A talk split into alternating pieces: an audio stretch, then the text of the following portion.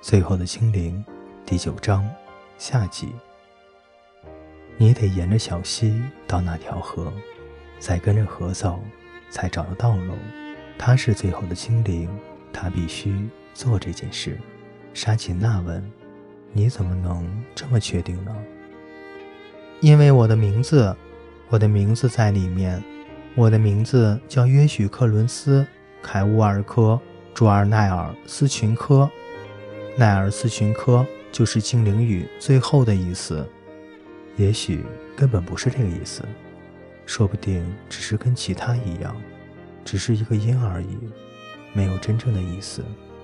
我的名字叫沙琴娜，那是长在我们村子里墙上一朵花的名字，可是我又不是花。那你的名字其他部分又是什么意思呢？蒙 Sir 问小精灵。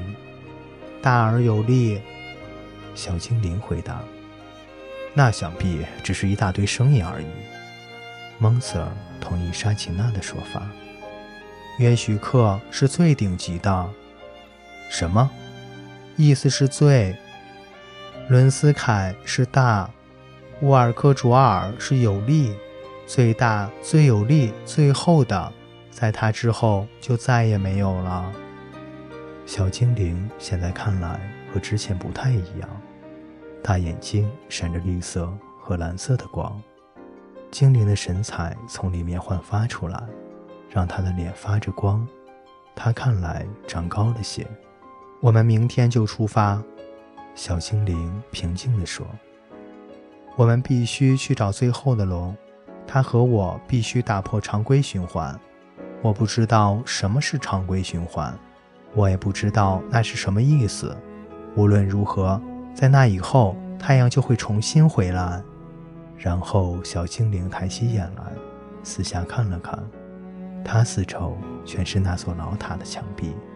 我爸爸来过这里，他的声音充满了感情。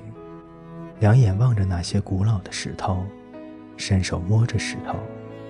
我爸爸摸过这些石头。他又看了看那张地图，地图上这里有个好奇怪的记号，好像指着我们底下有什么。他看看地面，看到那堆木头下面有一扇通往地窖的门。他们三个一起打开了那座沉重的门，就坐梯子向下通往一个小小的地窖。他们在那里找到了一把剑、一把斧头和一张弓。全都镶了银，而这些银呈现的无疑是精灵文字。在弓的旁边还有三支箭，也镶满了银，布满了螺旋状的神秘文字。你爸爸叫什么名字？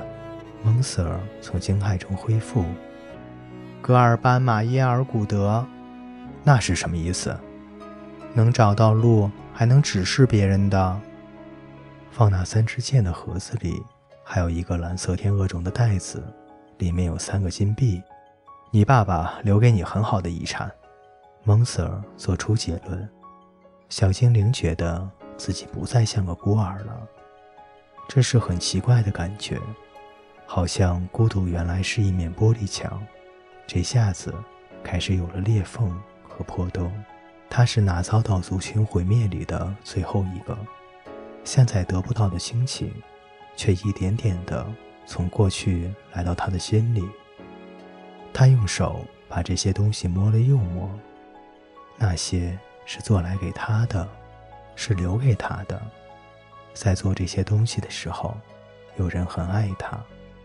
他希望死亡是一个爸爸可以从那里看到他的地方。